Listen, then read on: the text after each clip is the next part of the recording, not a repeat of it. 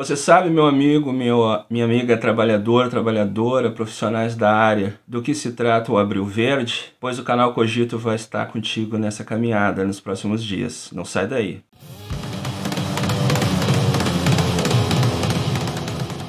Pois bem, o Abril Verde é uma busca já desde 2013, lá nascido com os colegas técnicos de segurança do trabalho do Sindtest, Sinteste da Paraíba, é, na busca de identificar, assim como são identificados o Outubro Rosa e Novembro Azul por conta da prevenção ao câncer de mama no outubro e a prevenção ao câncer de próstata em novembro, estabeleceu o Abril Verde como uma data da saúde, da prevenção, da promoção na sociedade, junto à sociedade, da saúde e segurança do trabalho e a sua importância né, nas nossas vidas. Devido a, a, ao Dia Mundial da Saúde ser no dia 7 de abril, em alusão à criação da Organização Mundial da Saúde, e dia 28 de abril o Dia Mundial da Segurança e Saúde no Trabalho, se busca e muitos municípios e alguns estados já uh, votaram leis aprovando essa, esse abril verde. É importante que de alguma forma nós do campo da saúde e segurança do trabalho, aqui nas redes sociais, possamos fazer destaque disso, para que isso possa cada vez mais alcançar pessoas e aí promover, né, de certa forma, colaborar para essa promoção de um entendimento né, das, no campo da saúde e segurança ocupacional, para que ele se constitua, né, no, no, como já está previsto na Constituição, um direito e como já está previsto em decisões internacionais, da qual o Brasil é filiado, como um direito humano. E isso alcança todos da sociedade, não só os trabalhadores, aqueles que virão a participar do mercado de trabalho, e com maior responsabilidade ainda, os profissionais da área que atuam né, para redução, enfrentar os riscos que o trabalho nos coloca para a nossa saúde, a nossa vida, levando à morte. Os últimos dados da OIT, e ficamos aguardando agora nesse dia 28 de abril, em pleno contexto de pandemia, quais os números sobre acidentes do trabalho no mundo. Os últimos dados falam em 2 milhões 780 mil, 2 milhões e 800 mil mortes no mundo em decorrência de acidentes e doenças do trabalho, especialmente em decorrência de uh, doenças relacionadas ao trabalho. Já tratamos disso num outro vídeo aqui no nosso canal Cogito. Então você está com Gerson Rocha e vamos hoje tratar de um primeiro assunto. Nossa, nosso objetivo, espero poder cumprir, é que até o dia 28 nós possamos ter todos os dias alguma coisa sobre a segurança do trabalho. Ou será uma notícia, a leitura de um artigo onde eu vou fazer o que chamam hoje nas redes de uma reação, ou seja, vou fazer comentários sobre algumas passagens, vou apresentar algum material didático aqui, uma formação, é, alguma coisa, e no dia 28, que é o Dia Mundial da Segurança e Saúde no Trabalho, eu pretendo deixar com vocês uma aula uh, sobre mapa de riscos, uma mini aula que eu entendo é, definitiva para que seja compreendida pelos trabalhadores que podem assisti-la e compreendê-la, assim como indicar para os profissionais de saúde e segurança do trabalho que ministram capacitações envolvendo esse tema, possam fazê-lo de uma forma qualificada também. E tem alguns aspectos que vocês vão encontrar nessa aula no dia 28, que são muito caros e pelas caminhadas aí nas redes, eu vi que algumas coisas não estão recebendo o devido cuidado. Então vamos fazer isso e até lá espero que você esteja com a gente. Então não se esqueça de, ao uh, participar aqui conosco, de se inscrever na, nas nossas redes sociais, aqui mesmo no YouTube, e curtir né, esse vídeo para que ele possa alcançar mais pessoas e o YouTube entender que ele está sendo é, interessante para algumas pessoas e pode ser interessante para outras. E também se inscreva nas nossas demais é, redes sociais, como Facebook, como é, o Spotify, que esse vídeo também estará na forma de podcast no Spotify e no Google Podcast, assim como no Instagram que estamos iniciando algumas coisas lá, tudo relacionado ao Cogito Podcast e aqui na descrição desse vídeo e nos demais vídeos você vai encontrar os links para os demais para os demais canais do nosso canal Cogito. Então vamos lá, eu trago hoje para vocês esse primeiro dia, 14 de abril de 2021, Um tema que, baseado num artigo da União Europeia, da Agência Europeia para Saúde, Saúde Segurança do Trabalho, e também uma notícia recente desse mês de abril de 2021, que fala sobre a saúde mental. Então, esse artigo do, da Agência Europeia fala dos riscos psicossociais e estresse no trabalho. Esse é um tema cada vez mais importante e ele foge um tanto daquela visão tecnicista, legalista, de elaboração de programas com base nos riscos ocupacionais uh, conhecidos e recentemente atualizados né, na nova NR1, Exposições Gerais e Gerenciamento de Riscos Ocupacionais. E esse tema que fica lá escondidinho nos riscos ergonômicos, outras situações causadoras de estresse físico ou psíquico, uh, já há algum tempo merece uma atenção muito maior dos profissionais de saúde e segurança do trabalho para buscar mais explicações, mais formação para isso. Então eu trago isso para vocês hoje, no nosso primeiro dia, desses 15 dias até o dia 28 de abril próximo, Dia Mundial da Saúde e Segurança no Trabalho. Bom, riscos psicossociais. Esse é um artigo da Agência Europeia traduzido, então a gente vai fazer algumas pausinhas, mas acompanhe comigo, é bem interessante. Bom, riscos psicossociais e estresse no trabalho. Os riscos psicossociais e o estresse relacionados com o trabalho são das questões que maiores desafios apresentam em matéria de segurança e saúde no trabalho. Tem um impacto significativo na saúde das pessoas, nas organizações e nas economias nacionais. Cerca de metade dos trabalhadores europeus considera o estresse uma situação comum no local de trabalho, que contribui com cerca de 50% dos dias de trabalho perdidos, vejam só. A semelhança de muitas outras questões relacionadas com a saúde mental, o estresse é frequentemente objeto de incompreensão e estigmatização.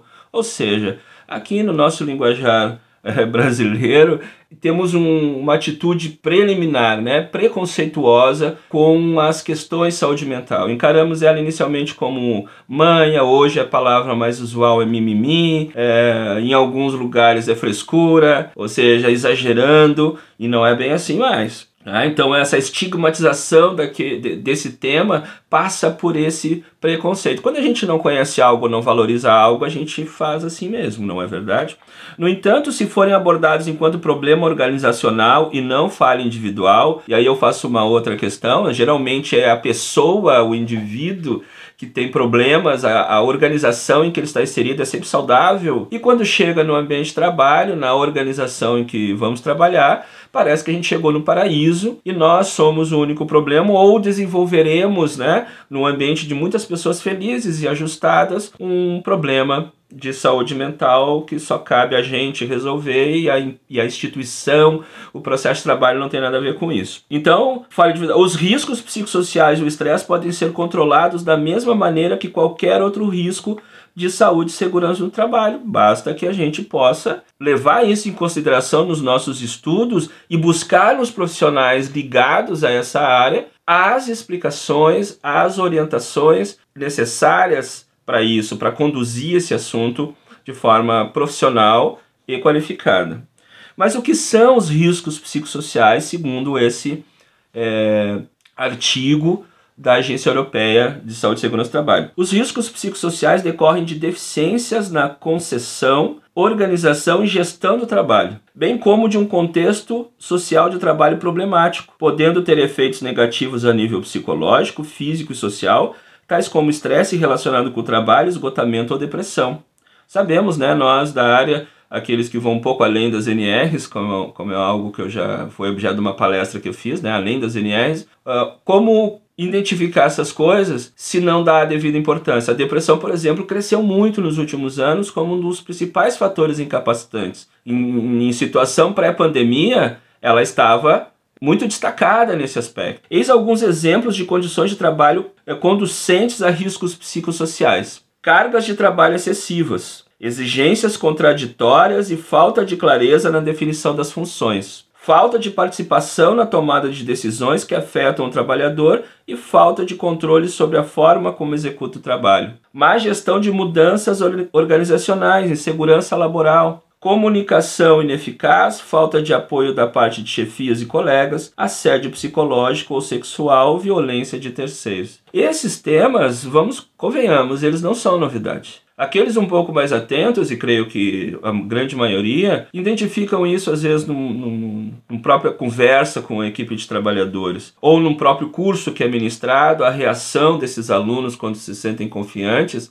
e acabam por expressar algumas questões relacionadas ao sofrimento e, e os riscos psicossociais propriamente disso. Então, o risco do desemprego, né, o, o, um gerenciamento verticalizado, é, relações sociais de trabalho prejudiciais, né, punições, favorecimentos injustos né, para uns e não para outros, é, a própria falta de gerenciamento adequado dos recursos da, da, das pessoas, mas também do próprio trabalho. O trabalhador sempre à margem do processo de decisão, sabendo muitas vezes que aquele processo de trabalho, aquela forma, não é a mais adequada ou coloca em maior risco. Então, ao considerar essas questões, essas solicitações, deixa eu ver aqui no texto original. Ao considerar as solicitações profissionais, importa não confundir riscos, riscos psicossociais com a carga de trabalho excessiva, com as condições, embora estimulantes e por vezes desafiantes, de um ambiente de trabalho construtivo em que os trabalhadores são bem preparados e motivados para dar o seu melhor. Então, o que está se falando? Não confundir a, a, os riscos psicossociais com o ambiente, e, a, e, e no caso a carga de trabalho excessiva, que está lá, né, colocado claramente no elenco dos riscos ergonômicos, dos nossos cinco grupos de riscos, é, com um dinamismo positivo dentro da empresa. Mas sabemos que isso também pode estar imbuído em uma desculpa para trabalhar mais porque está feliz. E a gente sabe que o resultado disso sempre aparece mais cedo ou mais tarde, é, em várias situações, né, no nosso na nossa vida social, na nossa vida econômica, inclusive. Então, o ambiente psicossocial positivo promove o bom desempenho e desenvolvimento pessoal, bem como o bem-estar mental e físico dos trabalhadores. Isso é evidente, se espera que fosse, né? Ou seja, num ambiente bom, a gente tem mais satisfação e, obviamente, faz mais, erra menos. Os trabalhadores sentem estresse quando as exigências de seu trabalho são excessivas, superando a sua capacidade de lhes fazer fácil de, de serem enfrentadas. E essas exigências não se limitam, né, caro trabalhador e colegas aí, estudantes, às exigências físicas. Por vezes é cobrado do trabalhador é, desempenhos que a sua capacidade ainda não foi desenvolvida para alcançar. Então ele se estressa, é um trabalho de elevada responsabilidade, ele é uma pessoa, mesmo que formada para a atividade, ela é, é inexperiente, então é preciso que a organização compreenda tudo isso para que dali, né, num, num bom uh, empregado, um bom trabalhador, possa se desenvolver e causar, é, promover bons ganhos para a empresa, mas especialmente para aquele ser humano que vai se ver é, participante do crescimento dessa sociedade. Então, os trabalhadores sentem estresse quando exigem seu trabalho. Além de problemas de saúde mental, os trabalhadores afetados por estresse prolongado podem acabar por desenvolver graves problemas de saúde física, como doenças cardiovasculares ou lesões musculoesqueléticas, que também nos estudos já de algum tempo da saúde segurança do trabalho sabe da relação de estresse com dores, com, com incapacitações por, por LER, né, DORT, e problemas de incapacitação emocional para seguir o trabalho. Além de afetar né, problemas de aumento da hipertensão, aumento da obesidade, enfim, uma série de efeitos que o estresse causa também no corpo físico. Para a organização, os efeitos negativos incluem um fraco desempenho geral da empresa, aumento do absenteísmo, ou seja, os trabalhadores começam a faltar mais, chegar mais atrasado, trabalhar menos, o presenteísmo, ou seja, trabalhadores que se apresentam ao trabalho doentes, incapazes de funcionar eficazmente ou que estão no local de trabalho sem a produzir ou sem desenvolver sua atividade de trabalho conforme é esperado. Então, que, que, o presenteísmo quer dizer também estar no local de trabalho, cumprir seu horário, mas o desempenho está muito abaixo porque ele está doente, ele está com problemas, no nosso caso aqui, de saúde mental devido aos riscos psicossociais que enfrenta. Os períodos de absenteísmo tendem a ser mais longos do que os decorrentes de outras causas e o estresse relacionado com o trabalho pode contribuir para um aumento da taxa de reforma antecipada. Ou seja, na, na tradução para o português, né, Portugal seria aposentadoria precoce, ou seja, incapacitação para o trabalho mais cedo do que se espera, né, nos cálculos previdenciários, e essa pessoa acaba sendo um custo daqueles né, que, que são indesejados para qualquer sistema né, nesse sentido da previdência e seguradoras e tal. Os custos estimados para as empresas e para a sociedade são significativo e significativos e chegam aos milhões de euros a nível nacional. Então, trazendo para o Brasil, procurar pesquisas nesse campo aqui, mas a gente sabe que os custos dos acidentes de trabalho no Brasil são enormes e um tanto escondidos da sociedade que gosta mais de falar de violência urbana e tá certo que fale de violência no trânsito, tá certo que fale agora Covid e tá certo que fale, mas omitir uh, os acidentes do, e doenças do trabalho e os custos disso para a sociedade já não tem mais justificativa. Então, qual a dimensão desse problema? Uma sondagem de opinião né, na Europa demonstra que cerca de metade dos trabalhadores considera comum o estresse no trabalho no seu local de trabalho. As causas mais referidas para o estresse relacionado com o trabalho são a reorganização ou a insegurança laboral, as jornadas longas ou a carga de trabalho excessiva, bem como o assédio à violência no trabalho. Então são aspectos bem conhecidos e que a gente também já deveria dar maior valor nos nossos estudos. E aqui eu já deixo uma pergunta para ti. Já não é a hora de termos um sexto risco ocupacional? Né? Será que uh, a visão da engenharia de segurança do trabalho, da medicina do trabalho, na tradição do risco, doença, risco, uh, ela vai continuar muito tempo ainda? Ou a gente deve, uh, na nossa formação, eu já venho fazendo isso há bastante tempo, uh, dar a devida importância e propor, porque não é proibido propor e exercitar um sexto grupo de riscos. Né? Nas minhas caminhadas já sugeri e foi aceito por um por grupo de trabalhadores uma cor lilás ou roxa, ou mais lilás, para identificar o sexto grupo de risco, os riscos psicossociais. Então, considera-se que uma abordagem preventiva, integrada e sistemática da gestão dos riscos psicossociais será o mais eficaz, obviamente. Prevenção também nesse campo. Então, na Europa, né, se explora as formas de perseguir, né, de identificar esses riscos e gerenciar esses riscos psicossociais nas empresas, identificando os principais agentes, obstáculos e necessidades de apoio. O inquérito mostra que os riscos psicossociais são mais complexos e difíceis de gerir do que os riscos habituais de saúde e segurança do trabalho, parece evidente é necessário sensibilizar e criar ferramentas simples e práticas que facilitem a gestão da violência, do assédio e do estresse relacionados com o trabalho. É um artigo um, originado de estudiosos da, da Inglaterra e coloca a necessidade de criar metodologias para identificar. Para isso, já podemos entender que são, serão necessários mais profissionais no que a gestão de pessoas nas instituições públicas e privadas terá que se qualificar mais para levar isso com a seriedade que já deveria estar sendo levado. Como prevenir e gerenciar os riscos psicossociais? Então, com a abordagem correta, os riscos psicossociais e o estresse relacionado com o trabalho podem ser prevenidos e geridos com sucesso, independente da dimensão ou tipo de empresa. Nesse sentido, podem ser tratados da mesma forma lógica e sistemática que os outros riscos de saúde e segurança local de trabalho, ou seja, reconhecimento, antecipação, reconhecimento, uh, definir né, o, o grau de risco tendo em vista a situação e propor as medidas preventivas toda hora para dizer que aquelas coisas são ah, novidades e tudo. Um bom, um bom método uh, que pode ser sim uh, qualificado de, as coisas é o primeiro caminho a ser tomado.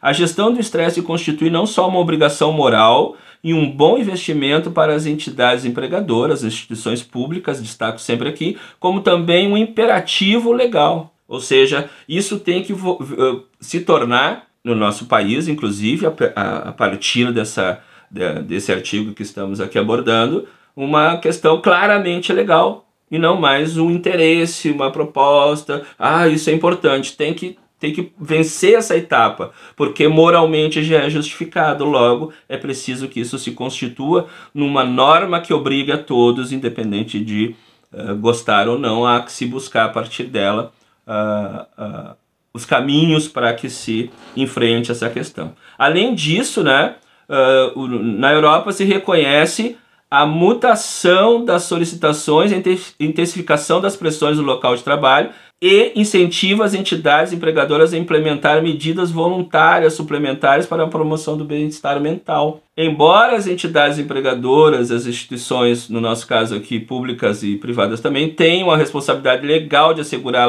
a avaliação e o controle adequado dos riscos no local de trabalho, portanto, grifo meu aqui, os riscos psicossociais, é essencial garantir também o envolvimento dos trabalhadores. Ou seja, é necessário, no nosso caso aqui, que coletivos de trabalhadores, os sindicatos dos trabalhadores, os representantes dos trabalhadores nas fábricas, as CIPAs estejam envolvidas nisso. Os trabalhadores, os respectivos representantes, têm uma melhor percepção dos problemas que podem ocorrer no local de trabalho. A sua participação garantirá que as medidas aplicadas sejam adequadas e eficazes, porque eles estão lá com as histórias, com as vivências e com a experiência, com os seus saberes. Então, fazer isso de cima para baixo, como muitas vezes a saúde e segurança do trabalho é feita, né, de forma tecnicista, está aqui um bom relatório, cumpra-se. Imagina, nós temos normas há milhares de anos e continuam as pessoas é, morrendo, matando, descumprindo essas normas. Há que se fazer algo mais. Então, esse foi um, o artigo da Agência Europeia sobre riscos psicossociais que eu trouxe para vocês com comentários. E hoje, ainda nesse dia, seguiremos, né, estamos aqui para mais uma abordagem sobre isso é, devido à atualidade do tema. Ou seja, que vai, que fica dentro do campo dos riscos psicossociais. Isso eu trago para vocês do, das notícias da ONU, né, em língua portuguesa, onde agora no dia 12 de abril se publicou OIT, Organização Internacional do Trabalho, governos devem fazer mais para proteger a saúde mental de trabalhadores da saúde. Ou seja, nós precisamos não só agradecer esses profissionais, não só aplaudi-los, homenageá-los e tal, mas cuidar da sua saúde mental. E as instituições e nós, quando fazemos, cumprimos as regras de distanciamento, de uso de máscaras, de higienização, de só sair se for necessário, fazemos de certa forma isso.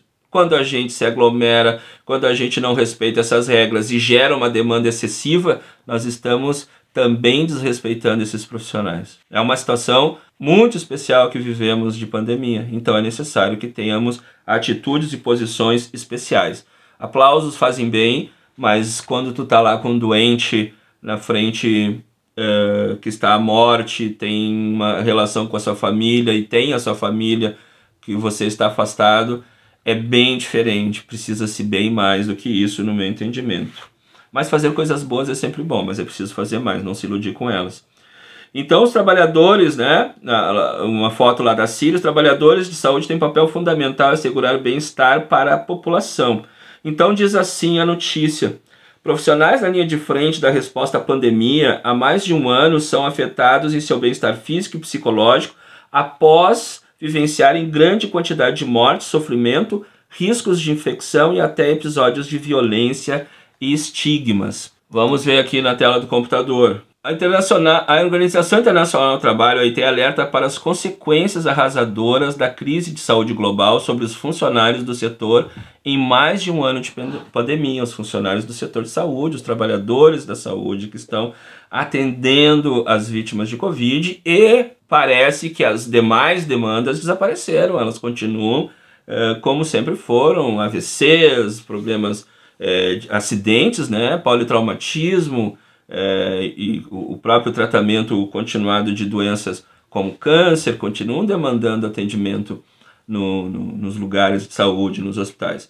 No vídeo divulgado em sua própria página na internet, a OIT ressalta que os governos precisam centralizar o bem-estar dos trabalhadores de saúde e cuidados médicos em qualquer política de resposta à pandemia. Ou seja, só demandar trabalho para eles sem as condições adequadas, sem equipes multiprofissionais, de atendimento às questões de saúde mental né, políticas de revezamento, enfim, precisam ser estimuladas pelo governo. E no nosso país, não, isso não está sendo feito. O governo não vem capitaneando é, ações de promoção de, na, na, na, nessa época de pandemia.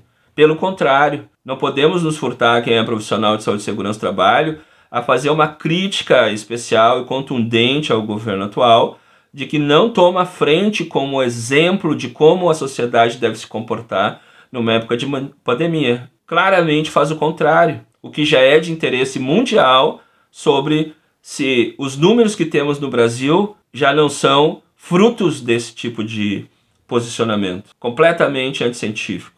Na linha de frente das operações socorro e salvamento dos pacientes, eles estão no centro da pandemia desde o início. E com a chegada das vacinas, são os agentes de saúde, mais uma vez, que assumem o protagonismo das ações para conter o novo coronavírus. Para a OIT, uma nova pandemia emergiu após um ano de crise global, com a piora das condições de saúde mental das pessoas que atuam nesse setor, assim como uma deterioração do seu bem-estar. E isso, até aqui, né, nessa leitura, não, não se viu ainda a repercussão disso nas suas famílias. Estamos ainda imaginando esse trabalhador lá no local de trabalho. Jornadas longas. A especialista em saúde da OIT, Cristiane Viskov, lembrou que com a pandemia muitos cuidadores e trabalhadores de saúde passam a ter jornadas mais longas e mais pesadas. Segundo ela, a insuficiência de tempo para descanso e recuperação resulta na fadiga crônica.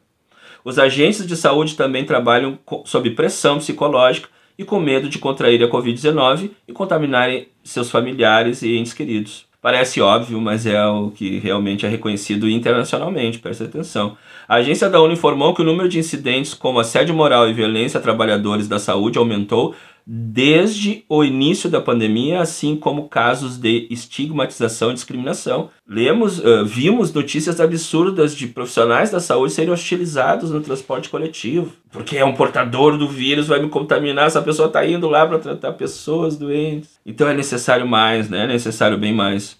Depressão. Olha só, mais um caso de é, saúde mental no trabalho. As pressões sobre os profissionais por causa da Covid-19 têm levado a casos de insônia, ansiedade, depressão, estresse pós-traumático e até o suicídio. Sabemos que, tirando o suicídio, que é, seria, no caso, o limite né, insuperável, uh, antes disso, o quanto essa condição promove que esse trabalhador cometa, cometa mais erros no atendimento das pessoas. Isso não é, não estou falando de culpa dessas pessoas. Essa condição instável emocional leva a isso na frente de uma máquina, numa sala de aula. Então não seria com esses seres humanos que essas condições não os afetariam. Então também por esse aspecto, por esse interesse, é necessário ações concretas de, de cuidados da saúde mental desses trabalhadores. Com a pressão mental, muitos agentes de saúde começaram a faltar ao trabalho, baixar a performance e até mesmo a pedirem demissão por não conseguirem responder aos novos fardos da pandemia. São pesos muito grandes. A OIT lembra que condições adequadas de trabalho na área da saúde fortalecem a resiliência do setor, ou seja, a capacidade de se manter mesmo diante das dificuldades, atendendo com qualidade. Com isso, houve uma demanda maior sobre a escassez que já existia de profissionais de saúde em várias partes do mundo. A agência afirma que políticas de apoio para prevenir o estresse sobre os agentes de saúde e outros cuidados de médicos devem ser parte integral das respostas de governos à pandemia. Então, fica claro que não é só garantir EPIs, né? Não é só é, ter luva, ter máscara e etc. Vai muito além a prevenção, a promoção da saúde e segurança do trabalho para enfrentar os riscos psicossociais e estresse no trabalho, em especial esses no atendimento de saúde. Então, nesse primeiro é, encontro em alusão né, ao, ao Dia Mundial da Saúde que passou, e esses 15 dias espero poder trazer aqui 5 minutos, 2 minutos, uma hora de alguma questão relacionada à saúde e segurança do trabalho, para que no dia 28 vocês possam encontrar uma formação, né, que eu convido vocês a assistirem e criticarem, sobre mapa de riscos com alguns detalhes que sempre tratei como fundamentais e que às vezes não vejo em destaque em algumas outras iniciativas. Então é uma forma de colaborar. Então não se esqueça de se inscrever no canal de dar o clique, de curtir, compartilhar esse vídeo e até o próximo encontro. Um abraço.